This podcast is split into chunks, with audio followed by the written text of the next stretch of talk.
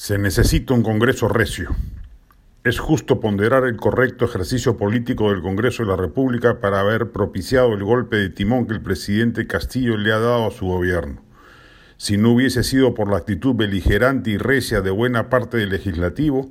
probablemente hoy todavía tendríamos sentado a Bellido en el Premierato, a Iber Maravín en el Ministerio de Trabajo y a Vladimir Cerrón insuflando radicalismo en la periferia del régimen.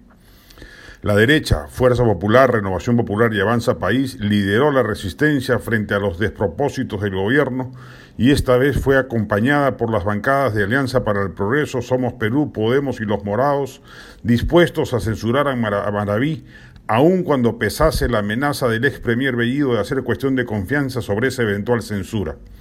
Con ello tenían los 66 votos suficientes para bajarse un sospechoso de filosenderismo que no era admisible que hubiese pisado siquiera una oficina pública. Lo que, dicho sea de paso, no deja de llamar la atención es la timorata y diletante actuación política de Acción Popular, partido que claudicó en la primera gran prueba política del Congreso, cuando se vio la confianza al gabinete Bellido. Si, como correspondía, no se le hubiese dado, nos hubiésemos ahorrado estos dos meses de caos político, y que en esta segunda ocasión, guiado al parecer por el izquierdismo latente de Johnny Lescano, estaba dispuesto a perdonarle la vida a Maraví. Por supuesto, no hay que confiar ciegamente en la aparente moderación de Castillo,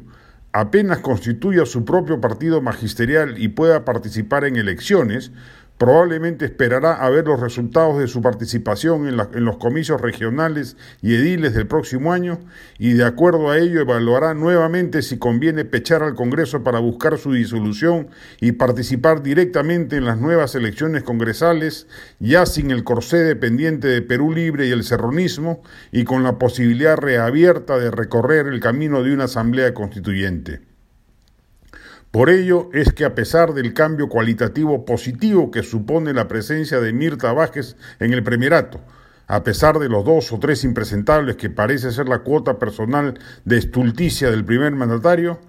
es menester que el Congreso no baje la guardia y mantenga en ristre el arma de la vacancia si Castillo resucita el afán de disolver el Congreso y que además no deje de tener ojo vigilante y crítico de los ministros que merezcan interpelación y censura.